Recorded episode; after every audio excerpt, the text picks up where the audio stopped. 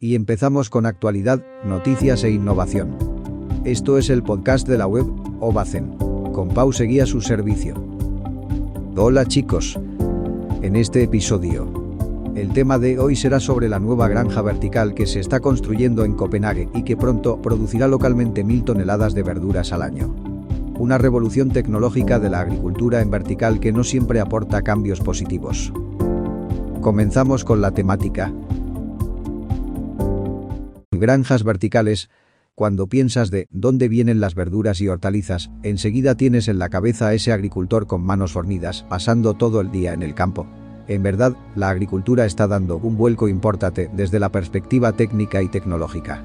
De esas verduras que compramos en los supermercados, en su mayoría, son producidas por un agricultor que tiene una tablet conectada a Internet y sabe más de manejar tecnología que nosotros mismos.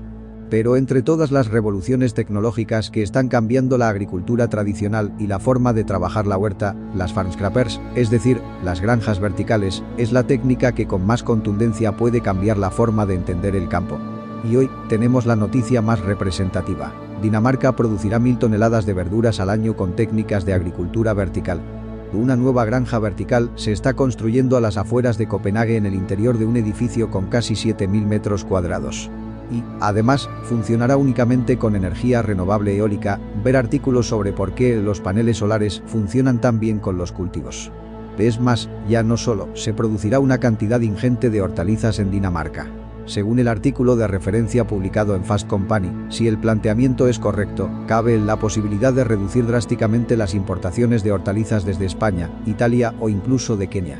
Obviamente, y aunque esta sea la primera instalación en Europa para cultivar vegetales y hortalizas en edificios de grandes dimensiones. Estamos ante el primer ladrillo que puede cambiar la afamada frase del huerto de Europa está en España. La instalación utilizará la técnica de hidroponía, tecnología que cultiva alimentos con poca agua y no requiere el uso de pesticidas, aportando más valor a unas hortalizas y verduras más sanas. Y, aunque no nos demos cuenta, estamos ante un planteamiento similar al de alimentos de kilómetro cero y de temporada para aquellos países que no pueden producir unos determinados vegetales, con beneficios palpables ante el cambio climático.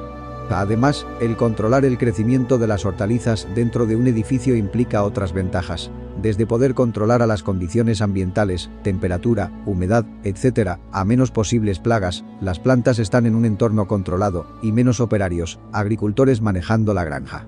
Pero, ¿todos son ventajas? Inicialmente, y según algunos expertos, las hortalizas y verduras no tienen la misma calidad y no siempre el negocio es rentable. Hay que tener en cuenta los costes de mantenimiento, tecnológicos y la necesidad de una iluminación semi-artificial son elevados. Aunque supongo que todo esto será un tema discutible, sí que hay que describir que esta granja en Dinamarca está siendo construida por Nordic Harvest y por Jesse Alturow, todo un referente tecnológico asiático en la construcción de granjas verticales. Y si nos centramos en el panorama internacional en busca de la granja vertical más grande del mundo, la empresa Cropone Holdings de Estados Unidos está trabajando con Emirat Fleet Catering para construir la granja vertical más grande del mundo en Dubái, con una superficie de unos 12.000 metros cuadrados. Y no solo se relaciona la agricultura vertical en edificios de grandes dimensiones.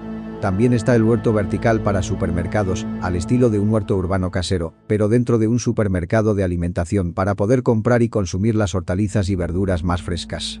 La imagen anterior es de un supermercado en Alemania que puso de prueba un sistema de agricultura vertical con la ayuda de la empresa INFARM, especializada en tecnología para producir verduras frescas en el propio supermercado. Según Ray Kurzweil, director de ingeniería de Google, este año será la década de la revolución agrícola vertical. ¿Estamos ante una revolución tajante en el sector de la agricultura? Pues no lo sabemos. Pero lo que sí reconocemos seguro es que el pequeño agricultor será el más perjudicado. Muchas gracias por invertir tu tiempo escuchando nuestro podcast. No olvides suscribirte y sintonizar nuestro próximo episodio, tenemos muchas cosas que contar. Nos vemos en Ovacen.